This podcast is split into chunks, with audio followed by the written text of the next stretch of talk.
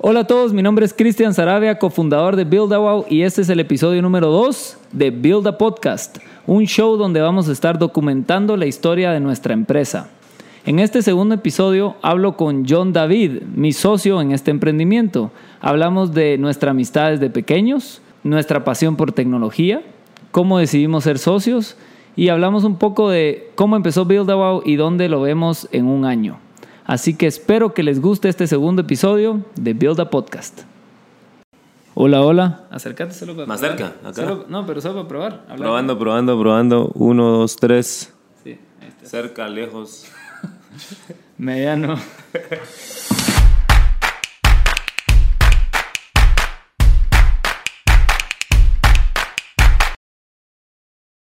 Va. ¿Qué ondas? Va, mira, pues, el, este es nuestro segundo episodio de, de nuestro intento de hacer un podcast. Eh, yo creo que como hemos hablado, eh, le estamos copiando un poco a este emprendedor que admiramos los dos, que se llama Gary Vaynerchuk, que recomienda el, el valor de documentar la historia. Y, y hoy quería que habláramos un poco de por qué somos socios, de, de dónde nace esta amistad, de dónde nace que los dos nos gusta la tecnología, desde chiquitos nos ha gustado.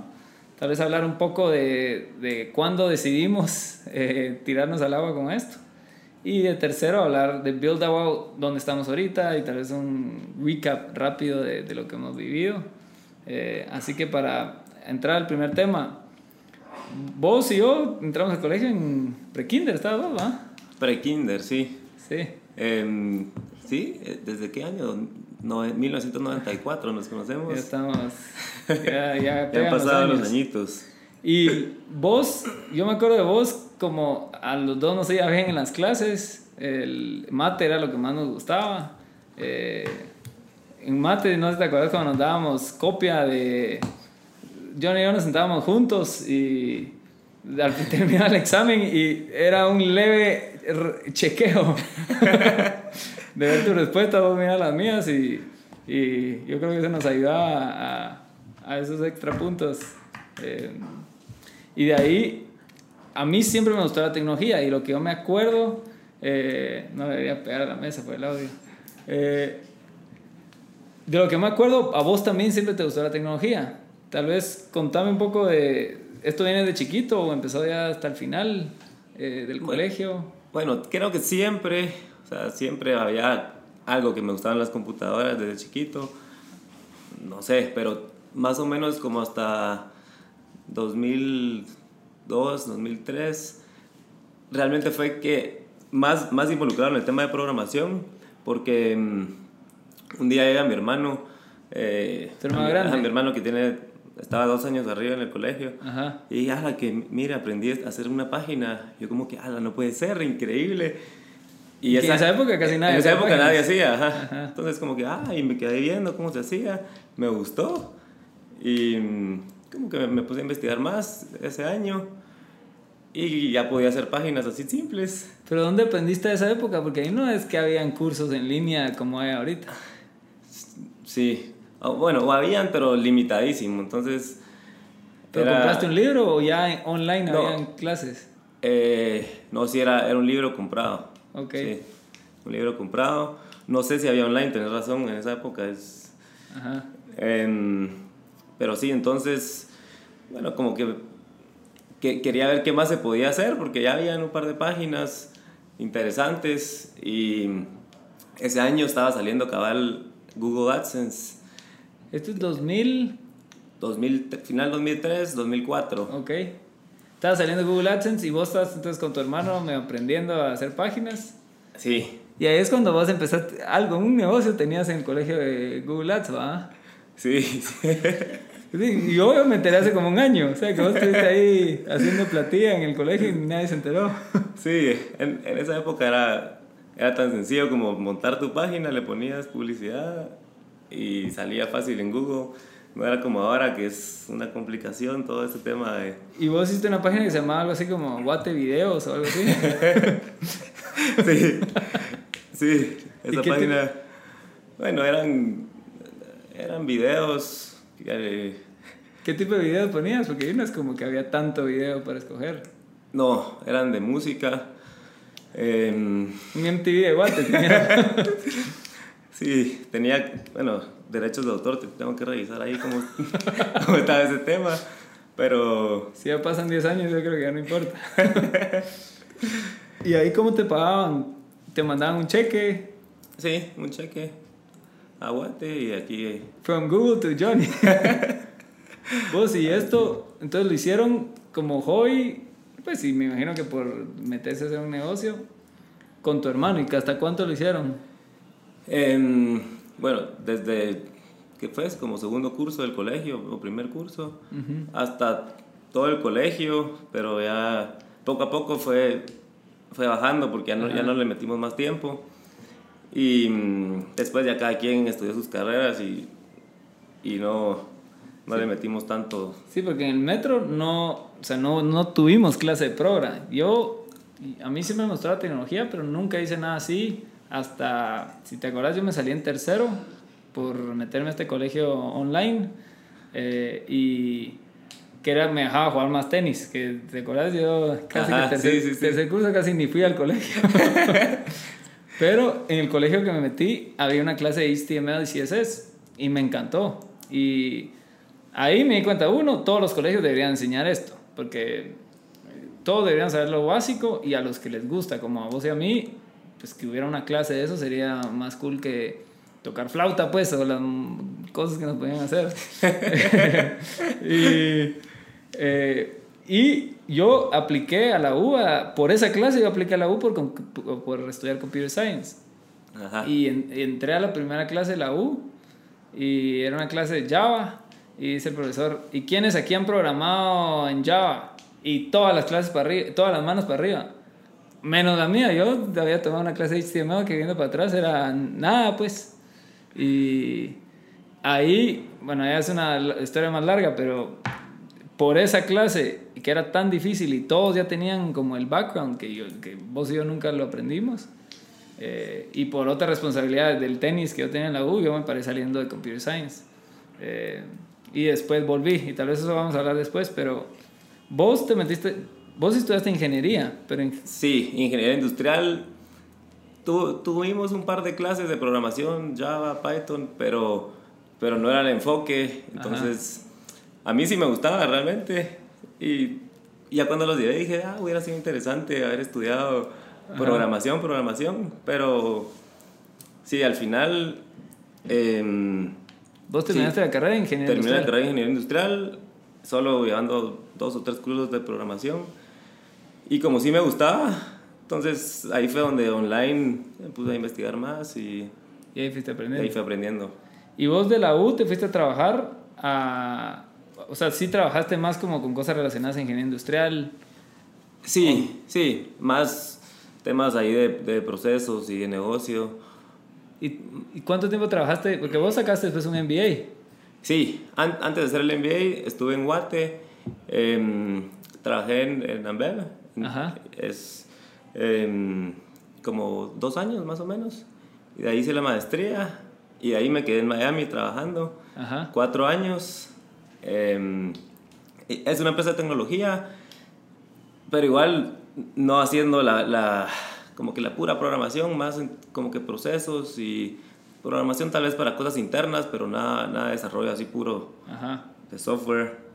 Em, Que bo- se parece a lo... Ajá, que yo de la U me fui a trabajar... Quería trabajar en una empresa de tecnología y tuve la suerte de que mi primo grande se estaba saliendo del- de su trabajo en finanzas para hacer su startup y le acaban de fondear. Y por pura leche nos hablamos en ese momento y me dijo, mira, estoy armando equipo, si quieres ser el primero en unirte, eh, saliendo de college, vamos, creo que todavía estaba en último summer. Eh, así que te va a tocar hacer cosas bien cool, pero cosas también de intern y De como todo. primer trabajo. Y yo, fue Blue Kite, que después se volvió en Zoom, eh, que después se volvió en PayPal. Y mi rol era también procesos, cosas tal vez de, de crear productos, pero no, nunca meterse a la progra. Ajá. Y era bien... esa, la otra área también es bien cool, pero, pero era frustrante a veces querer hacer cosas y depender de, de, los ingenieros, pues, y de las ingenieras que sabían construir y, y uno está como medio a, depender de ellos para generar el producto ya eh, final. Así que para ir moviendo para adelante ya hablar de cómo salió esta sociedad. Eh, yo, este proyecto nace de, en esa experiencia de Zoom, yo vi mucho eh, oportunidad de enseñar Progra y generar empleos en Guate. Y no solo Guate, sino después lo ves regional y lo ves hasta mundial. Y hay mucha, mucha demanda por programadores. Y si vos te metes a aprender eh, a Progra Online, que era lo que yo estaba haciendo por esta frustración de no, no querer depender de otra gente, eh, ves que está todo el contenido y miles de miles de clases de Progra Online y hay miles de trabajos disponibles y no hay como este puente o suficientes puentes para agarrar a gente, decirle dónde está el contenido, darle una guía y conseguirles trabajos. Y de, de ahí empieza este, como, esta idea, esta pasión por eso es que yo me voy a Boston a trabajar por un profesor, para un profesor de Computer Science. Me regreso a Guate después de un año y medio y empiezo, hago la SA. Al, principio empecé solo, diciendo, bueno, yo solo lo puedo hacer. Y eh, hago la SA, estaba todavía eh, en mi casa trabajando y pasé dos meses, casi tres, honestamente un poco perdido, porque estar solo es bien difícil, no tienes con quién o sea, platicas con tus amigos y tu familia, pero no tienes con quién hablar bien claro de tu dus. No, no, no, a veces me levantaba un poco tarde y, nadie se daba cuenta. Eh, me perdí aprendiendo cursos, como quería hacer una página y no sabía, entonces me pasaba dos semanas aprendiendo y generando nada, sin la empresa no tenía guía. Y fue hasta ese viaje de Playa del Carmen que nos fuimos con nuestro grupo de amigos que Johnny y yo somos del mismo grupo de como 12, por ahí, amigos. Y nos fuimos al viaje y que nos, nos tocó sentarnos al lado. Y ahí me contaste vos de tus negocios de... que quiero que nos contes un poco de qué era lo que hacías de Amazon como side business. Sí, eh, bueno, estando, estando en Miami, como se me ocurre la idea de, ah, por la facilidad de estar acá físicamente, Em, podemos como que vender en Amazon. Em, ¿Pero vender qué? ahí viene la segunda parte. empieza la segunda parte. ¿Qué? Entonces me puse a investigar un poco cómo hacía la gente. Es, bueno, tan simple o tan complicado como ver qué, qué es lo que ya se está vendiendo. Entonces, uno mira qué, qué productos ya, ya la gente compra en Amazon, ya está el mercado hecho.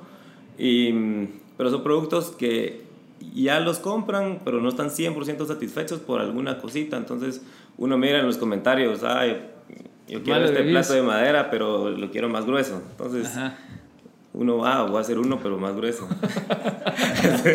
Entonces ahí mandamos a hacer unos, unos pedidos a, a, China. Pero ¿cómo, ¿cómo conseguís una eh, producción en China?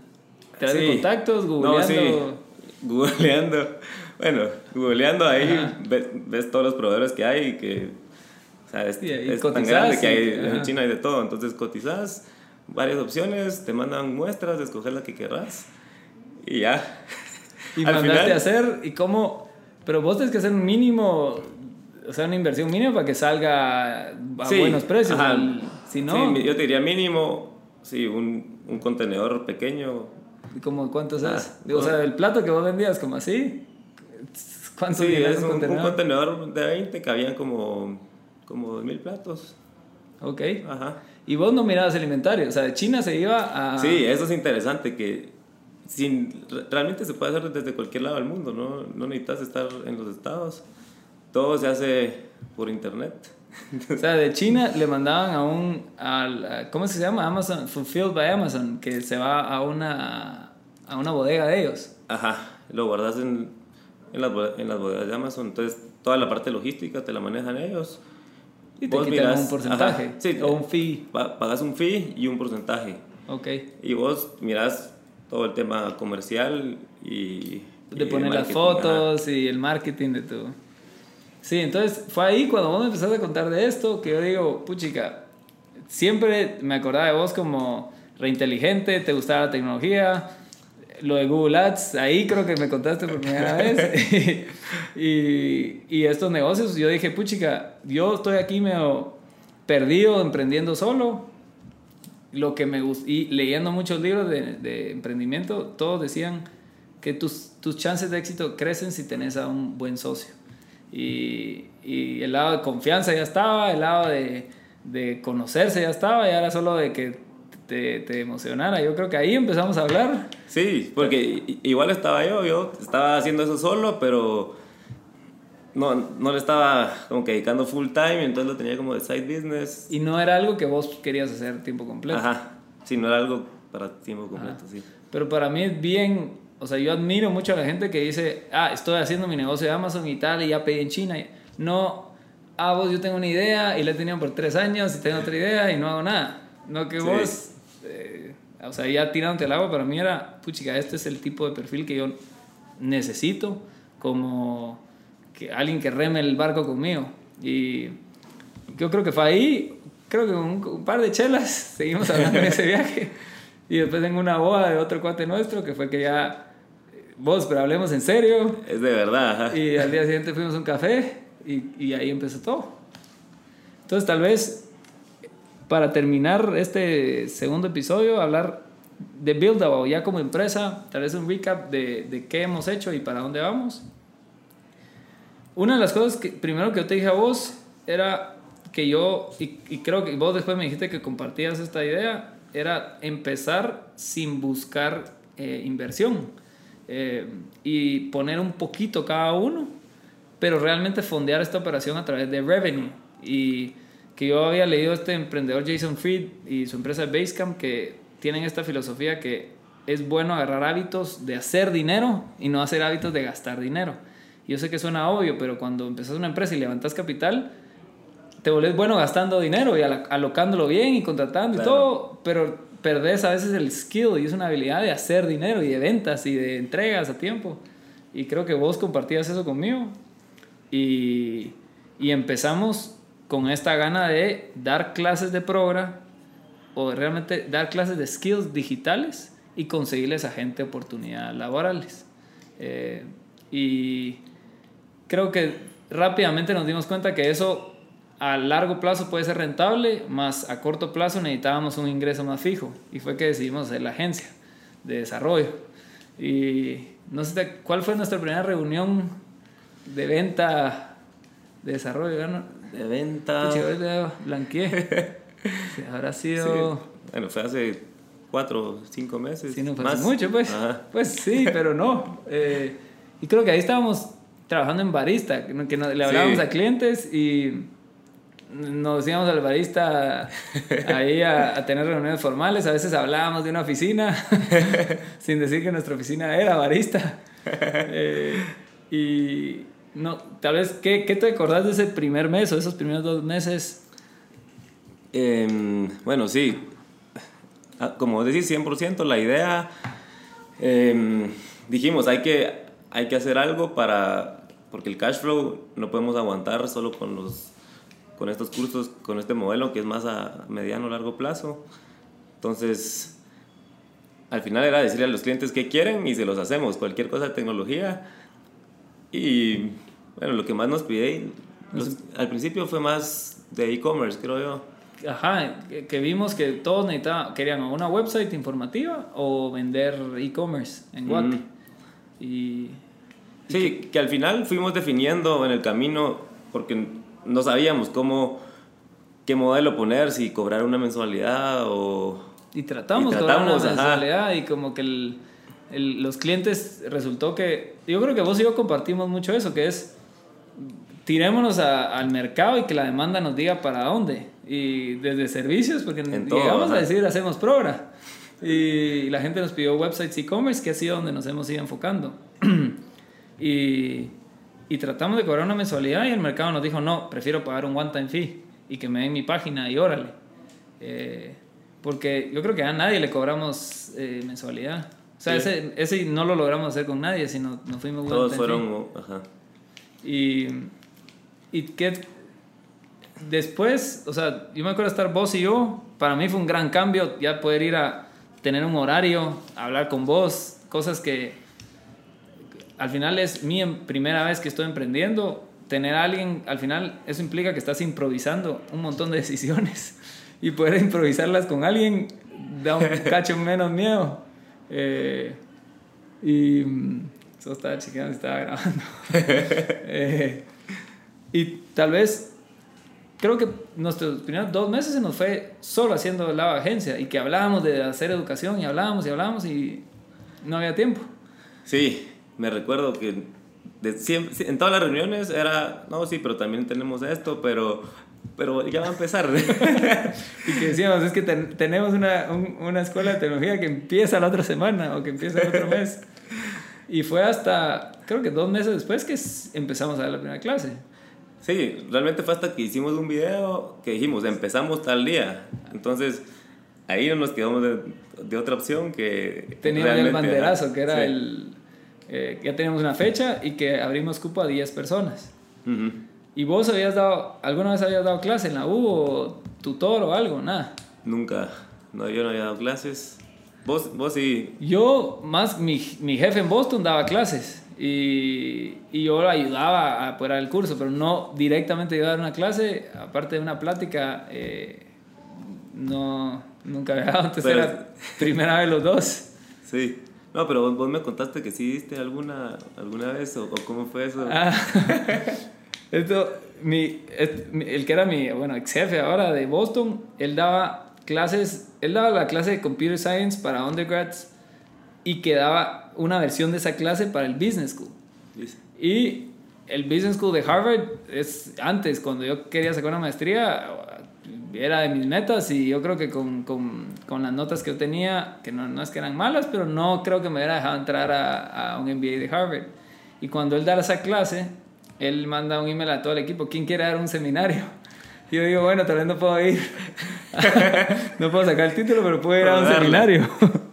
Entonces le dije que sí y fue un seminario de cómo, cómo contratar, cómo buscar y contratar eh, ingenieros de software. Okay. Porque pensé que era sufi técnico, pero aplicable a, a ellos, que es una escuela de negocios. Y que yo en Zoom vi lo que fue pasar en una oficina de... O sea, yo fui el primer empleado en Blue Kite, después 30 la adquisición de Zoom y después 200. Entonces, aunque yo no directamente contraté a todos, vi lo que conllevó la búsqueda, la contratación, crecimiento, cultura y todo, entonces eso fue. Pero fue un seminario de 90 minutos, pues no, no es que tenía yo gran experiencia dando clases. Ajá. Y tal vez, yo creo que podemos hablar del, del, negocio a detalle, de la agencia, de educación, de cultura, un montón de cosas, tal vez en, en, en futuros podcasts. Tal vez para terminar, ¿qué ha sido? Si alguien te, si alguien te diría, ¿qué es lo que has aprendido? Ya sea una, dos, tres cosas que has aprendido en, esta, en estos cuatro meses eh, de este emprendimiento.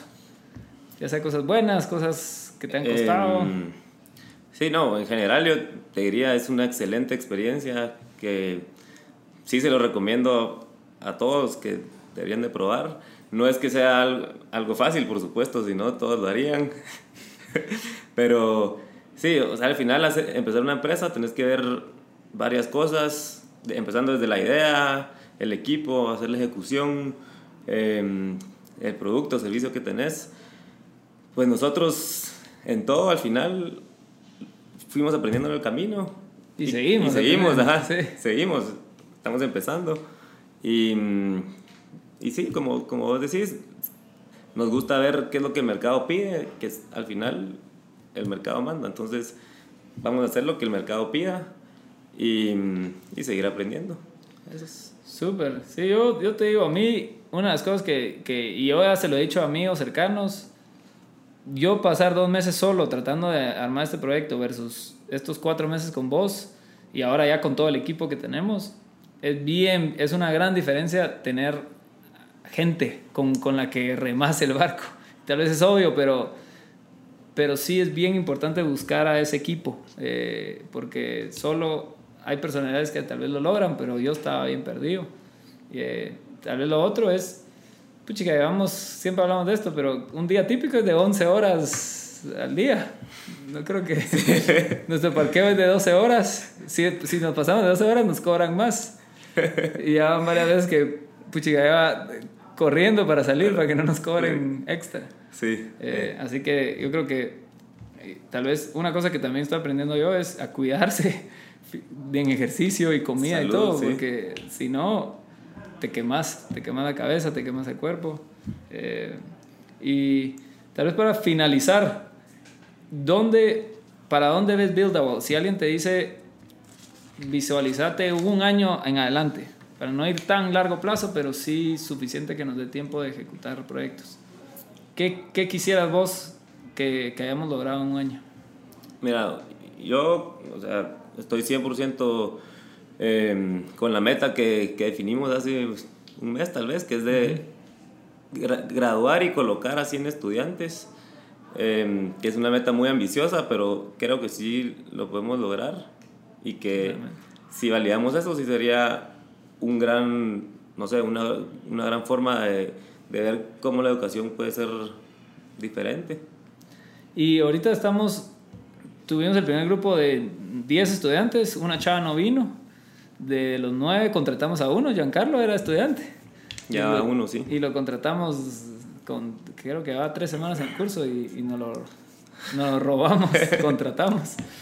Y quedan 8 del primer grupo y ahora tenemos otros que son 9 del siguiente grupo. Nueve, ajá. Sí, en total 17. Sí.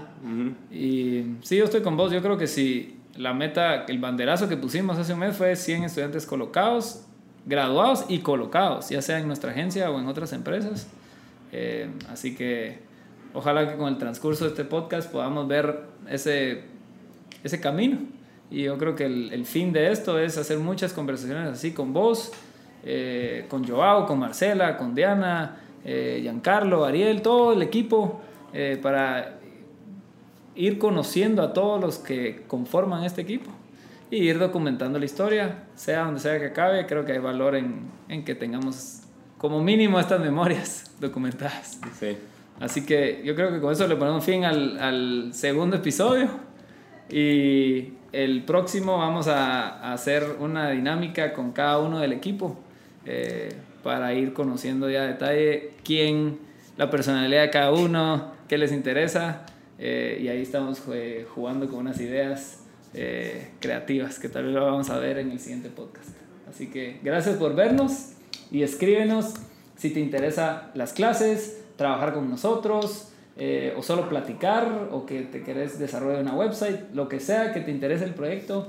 eh, estamos a un correo de agendar una llamada, invitarte a la oficina y como siempre decimos, si venís a, a visitarnos, te regalamos un café o una cerveza si, si son después de las de las cuatro y cinco. media, cinco. Así que gracias por vernos y nos vemos en el siguiente episodio. Muchas gracias, nos vemos.